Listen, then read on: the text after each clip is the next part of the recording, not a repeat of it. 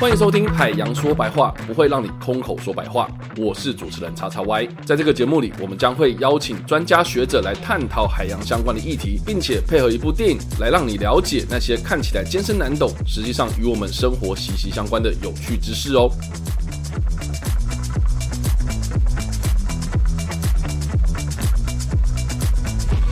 嗨，大家好，欢迎回到我们的节目，我是主持人叉叉 Y。好，我们把那个焦点拉回来到纪录片本身啦，因为其实纪录片它第二集它是主要讲到高尔他在二零一六年的时候有去在巴黎协议的这个会议上面，然后去做一些斡旋这样子。那我觉得蛮有趣，就是说呢，一般民众可能对巴黎协定或是我们之前可能大家都有听过的京都议定书这样子的一个国际的呃，你要说条约吗？还是这样子的一个约定啊？哈，我还蛮好奇这两个东西是有强制力的吗？或是说他明明签了，可是他违反了，比如说啊，他们有去共同遵守，说我们要控制在二度 C 之内，然后碳就一排等等的，他会有什么样的影响吗？他有惩罚吗？还是有什么样的？呃，主持人其实蛮适合来念国际关系的，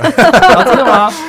其实你问这个问题，其实就触及了我们再去看一个国际合作有没有可能有结果的时候，有没有执行力这个东西到底重不重要，是一个在大家在辩论的问题。有些人认为很重要，有些人认为那一点都不重要。更重要的是，怎么样去适合一个在管理上面更愿意让人来去遵循这些条约，就是管理上，比如说你要让资讯更透明啊，然后你要。想办法去，就是透你要透过制度的设计去解决大家在以前不合作的时候可能会有很多成本的这些问题，嗯嗯嗯，但是你不能够太强制。强制的意思就是说，你不能够用太多的法则，而且一旦你有这些法则，你也不能够真的设立一个机制在那个地方去执行这个法则，因为大家会因为这个强制力太高而一开始就不愿意加入。反弹吗？因为那潜在成本太高了。你要想，你要是达不到的话，会有一个国际组织来处罚你，有可能要你罚款，有可能要你对其他国家做一些补偿或赔偿什么的。那说真的，国家没有意愿会想要去加入这样子的一个国际组织。那会有这个原因，是因为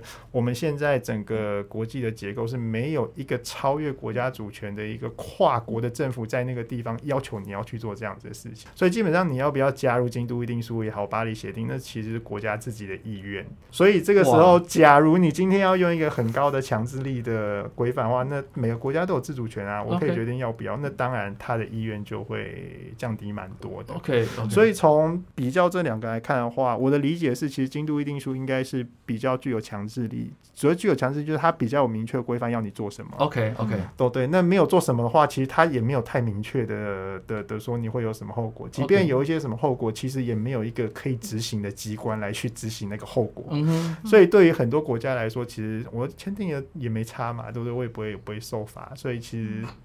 就 就就逃过。那其实巴黎协定对我来说，它是一个比京都议定书强制力更弱的一个 更弱一个协议，就是它其实没完全没有要求你国家要做什么，它只有告诉你我们的目标是什么。哇，这好惊人！那难怪他大家都签啊。对，大家都签。但是每一个国家它可以根据他自己国家的一个需要去做出它的调整。我们好像巴黎协议是不是每几年都要提出一个国家的去配合那个？我有点忘记那个英文叫什么了国家自愿减国家自对对对对对。哦，他们自己去提这样。对，每个国家自己。去然后当然它有一定的，一应该有一定的一些原则啦。你要你要去提，有些国家可以快，有些国家可以慢，有些国家可以前期做的多一点，有些国家可以后期做多一点，可能还有一些可以交易啊等等这些协定。那这种强制力比较低的国际条约，你看到其实目前看起来结果好像是。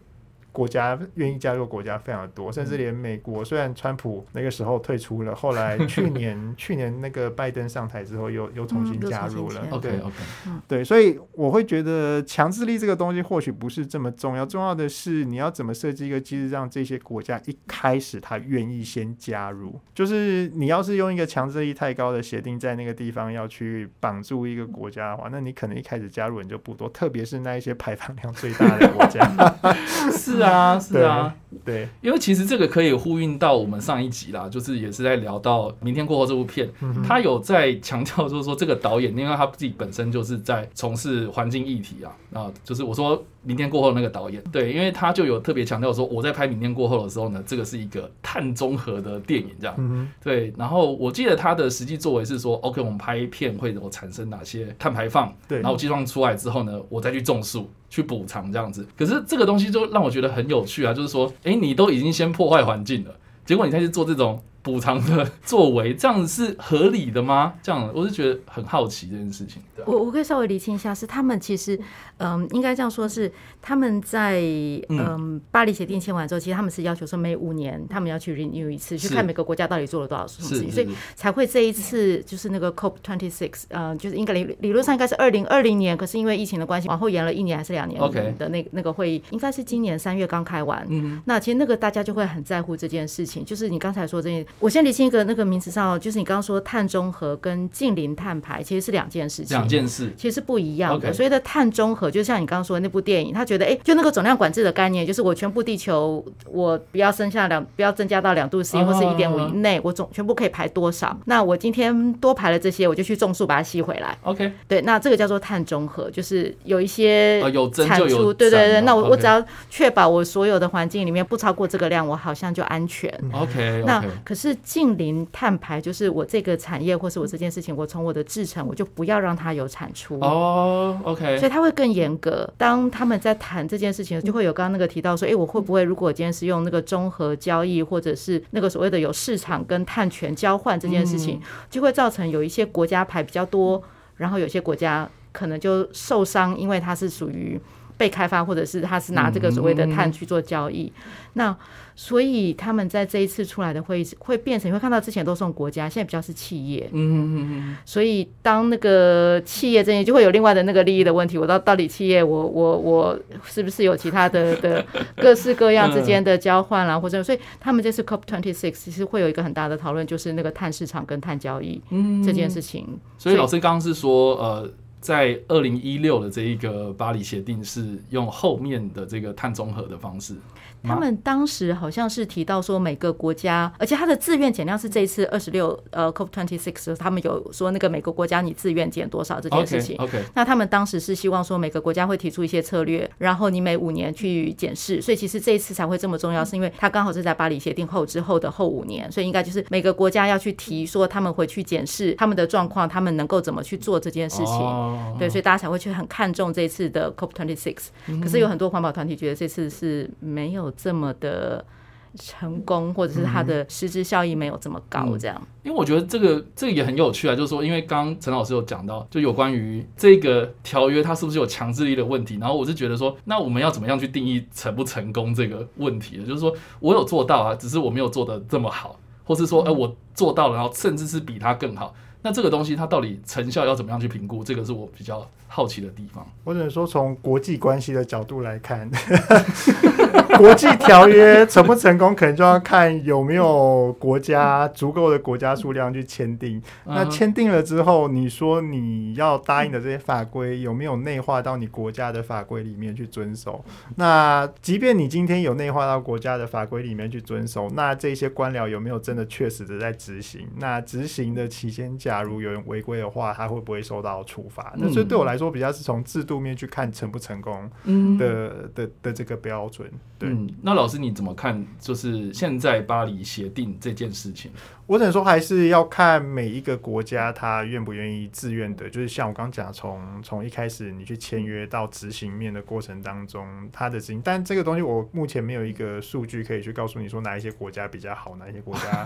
比较差。但是我只能说，比起之前的京都一定书来说，它的东西就是他规定你很多数字，你几年要要达到多少的这个东西来说。嗯。而且那个时候京都议定书它可能还有一个问题，就像刚其实我们陆老师有讲到，就是现在好像比较重视的。不是国家层次你要去做什么事情，而是鼓励国家去做多一点跟社会或是各种企业界有关的一些东西。嗯哼，我觉得这可能是会让国家越愿意去执行这个东西。因为以前巴黎协定之前，其实也外界会批评说，呃，之前的 COP 的很多次的一些的的的一些条约，像包括京都议定书，嗯，它都会把试图把国家分成两类，一种是已开发国家，一种是发展中国家。那这两个国家好像要做的事情是不一样的。发展中国家像像影片当中印度就说，我绝对不会。你看你们一百五十年来做了多少事情，你现在要我一夕之间就做那个事情，那我为什么不能跟你们一样继续这样做一百五十年呢？是啊，对不对？那已开发国家当然就会像高尔讲的，就是他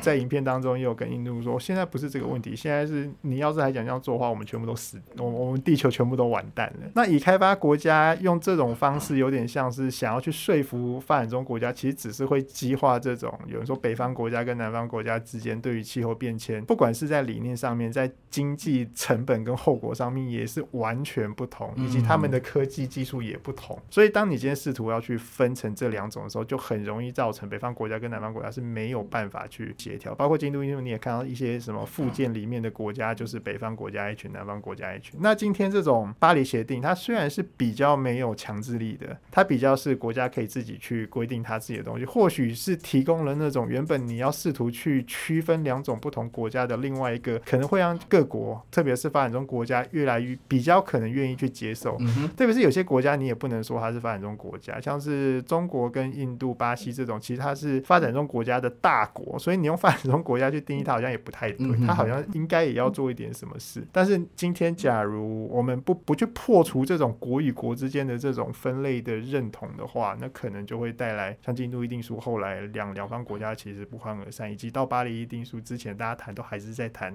伊拉克国家怎么办，发展中国家要怎么办。那巴黎协定可能就让这种东西是弱化了非常的多。我们不要管你发展中国家要干嘛，也可以发展国家干嘛，你自己说，你自己告诉我你可以干什么，你自己 提，你可以你可以干什么，你可以快，你可以慢。那像是已开发国家，可能他就必须要做快一点，那可能不见得对他们的短期经济效益来说是好的，但是至少在道德层面，在国家形象上面，他应该也会考量到这些东西而去做更多的事情。我还蛮好奇，刚刚老师所提到那个北方国家跟南方国家。它是怎么分？通常北方国家跟南方国家还是会用一个国家经济发展水准。那这经济国家发展水准通常是看人均的收入啦，就是人均人均收入比较高的就会被视为是比较有钱的国家，它可能比较有能力去营运，科技水准可能也比较高。对，也比较可能去投资再生能、可再生性能源这方面的。对，了解了解。那其实我们刚刚有聊到很多，就是有关于政治方面的问题的这样。那我觉得蛮有趣，就是说呢，因为这两部电影呢，它其实主要还是聚焦在高尔这个人身上，这样。那我觉得高尔也蛮有趣的，就是说他是一个政治人物，他之前当过副总统。在台湾呐，我觉得大家都很关心政治，然后或是政治人物都会有一些立场的问题。这样好，我们说选民好了，或者只有公民 然后我们在看到一些政治人物在投入环境议题的时候呢，好像往往会跟一些政治目的绑在一起。那我们要怎么样去看这件事情会比较客观？这个是我蛮好奇的一件事情。这样。我我先谈一谈我对高尔他的角色这个部分。那如同像主持人刚讲嘛，高尔当过国会议员，当过副总统，但是他却没有当过总统。他自己有讲。那从我 我这个学政治学的角度来看，其实不同的政治人物跟在他不同的位置，他背后所要去面临的选民结构，所面要面临的利益结构是非常非常不一样的。OK OK，所以我觉得，假如今天高尔当选总统之后。一旦啦，我们假设换 if 嘛，对不对？如果 他两千年真的他是他当选总统的话，他能不能够做到像他影片这样讲这么多？其实我是打一个很大很大的问号。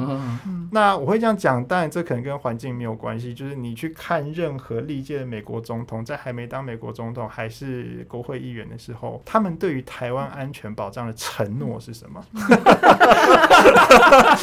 以及他们当选了总统之后。OK，对台湾的看法，我就讲一个最极端的例子，然后就是一九八，我我就谈一点政治的问题啦。一九八九年嘛，是六四天安门事件，大家都知道。OK，都对。那那个时候，克林顿跟老布希在选总统，然后那时候克林顿就是说，把那个天安门事件那时候国家领导人视为是屠夫，我们要想办法去制裁他们。那时候他为了要选举嘛，从州长要去选总统，那时候他只要照顾某一个某一群人，不是国家整体的利益，他当然可以这样讲。但当选了之后，他就跳票了，跟中国深化关系。那从克林顿开始，也就是跟中国经济合作到这么密切，到提供这么多资源，让中国长成现在我们这样是一个很重要很重要的关键。就更不用说小布希啦，这些老布希，老布希以前还在联合国挺台湾的。是啊，那一旦当了总统，其实也可以也可以理解，就是客观理性去理解，就是说一旦一个人他成为了总统，他所要背负的就不是某一群的利益，他要背负的是国家整体重要的利益跟发展。展的目标。那通常我们理解这个最重要的目标可能会有四个：第一个就是国家能不能够生存的问题，嗯，以及这个国家有没有独立自主于各国的能力的这个问题，就是你做任何事要不要听别人的话，是是是，对。还有一个就是经济发展的问题，还有一个是国家自尊的问题。那你就想，当今天你成为了一个国家领导，你要去背负这么多东西的时候，我相信高伟角两千年他当选总统的时候，他就必须要去面对更多更多从国家整体利益来看的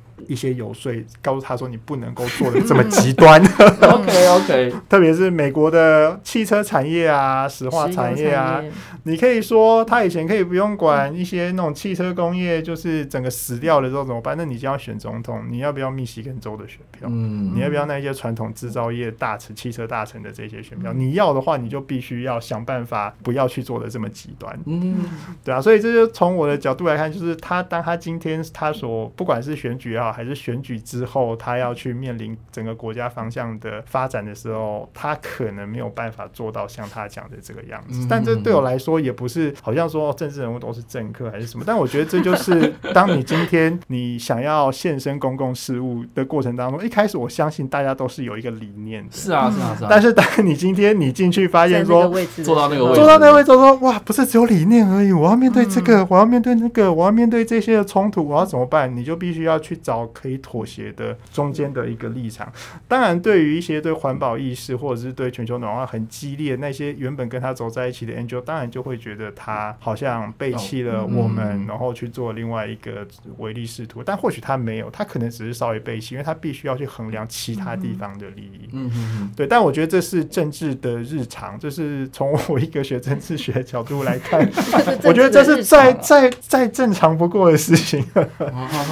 对，所以我就我个人比较不会想要去赋予它任何一个价值，说是不是政治人物跟经济因素绑在一起都不对，因为国家的经济也的确是任何一个国家领导人，甚至我们一般平民，你都必须要去面对的事情。那我就很想问一个问题啊，我觉得问一个比较直接的，就是身为一个选民，我一般的这个平民老百姓啊，我们到时候在选举的时候啊，我们要怎么样去看一个政治人物？他说哦，我要去关注环境议题，他要投入这个环境议题的时候，我们要怎么样辨别他是不是真心要去做这件事情？我我个人觉得可能有三个层次啦。OK，你从最高的层次来看，因为毕竟全球暖化的议题它有一个特性，这个特性就是大家不确定它是不是一个真的会发生在你身边的东西。所以其实你没有一个很切身的感觉，说这个东西真的影响到你的生活。像是讲你现在是乌克兰人的话，俄罗斯打乌克兰，你非常能够感受到它就是惨那些惨剧就是发生在你的身边。你会把这个议题变得很个人化，然后你会去研究这个东西，去了解这个东西。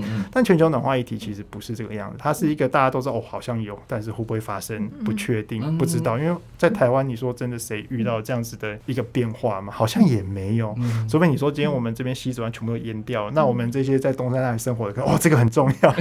我们要去研究。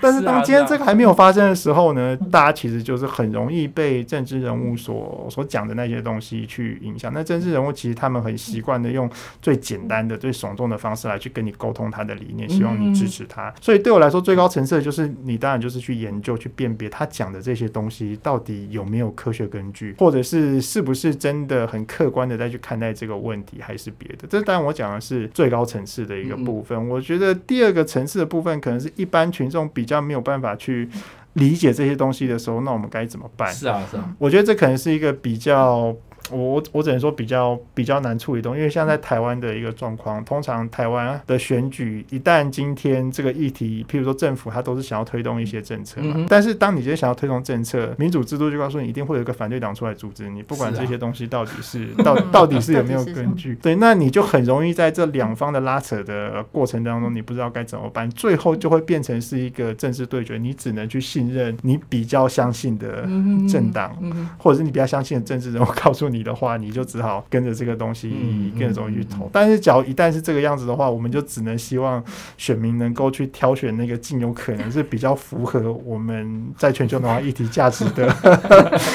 这样子的一个一个 一个人去。要不然，就是我觉得还有一个部分，就是其实，在草根啦，就是在社会层面，NGO 这种非盈利组织或者非政府组织，其实在推广这些知识也是蛮重要的一环。像不管是 NGO 还是从其实。像公部门，其实它也有设计很多从小到大的一些课程，这可能都有助于帮助我们去了解这个议题，去让台湾人从小到大都去接触到这环境东西是很重要，我们必须要去理解。那只要有政治人物推动跟这个比较不太一样的政策，好像都往那个企业界那个地方倒的话，你就知道，哎，这个问题有一点有有有有，对对对。但当然，我觉得这是一般人都会遇到的问题。对，有的时候说真的，悲观一点，我们只能期待我们的制度，所以制度就是包括选举制度，还有包括一些环保制度，能够修得好一点，去限制我们的。不管是政治人物，还是已经当选的这些这些市长、总统，真的能够为了环境的议题去做正确的事情？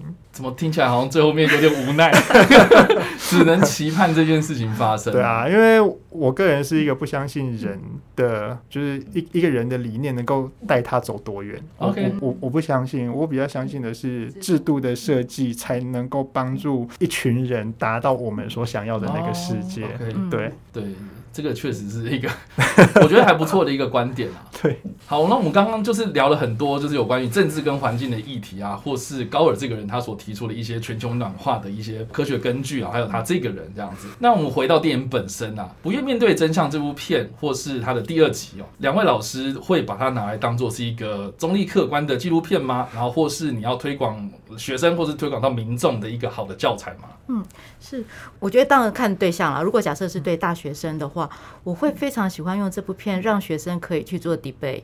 因为它是一个非常好，就如果今天从那个科学的角度，它其实是非常好的教材，让大家去谈这样子的，包含那个科学的数据、数据的分析、那个数据的状态产生的社会啦，各式各样的问题，甚至你相不相信这个数据，数据怎么来的，这件事情，我觉得是可以真可以对不同的系所都可以有非常好玩的事情。所以我觉得这两部片，其实我一直觉得它有一个非常大的价值。呃，从呃我学环境或者从学科学的角度，就是怎么。去看待数据这件事情。OK OK，因为所有不管你说 IPCC 也好，各式各样的东西，大家相不相信？像刚刚钟岩老师说的，你相不相信都要取决在你怎么去解读这些数据，或者是对科学家的态度。嗯，甚至我们在录音前也会有一些小聊到，是比如说在呃很多的科学的数据出来之后，可能有一些人会觉得，哎，这些数据好像会威胁到某些事情，所以就会去嗯威胁这个科学家把数据抽走，或者把数据拿掉，甚至告这些科学家。嗯，那实际上，在美国也出现非常多次，所以他们也出现了很多的公益的团体的律师去协助这些科学家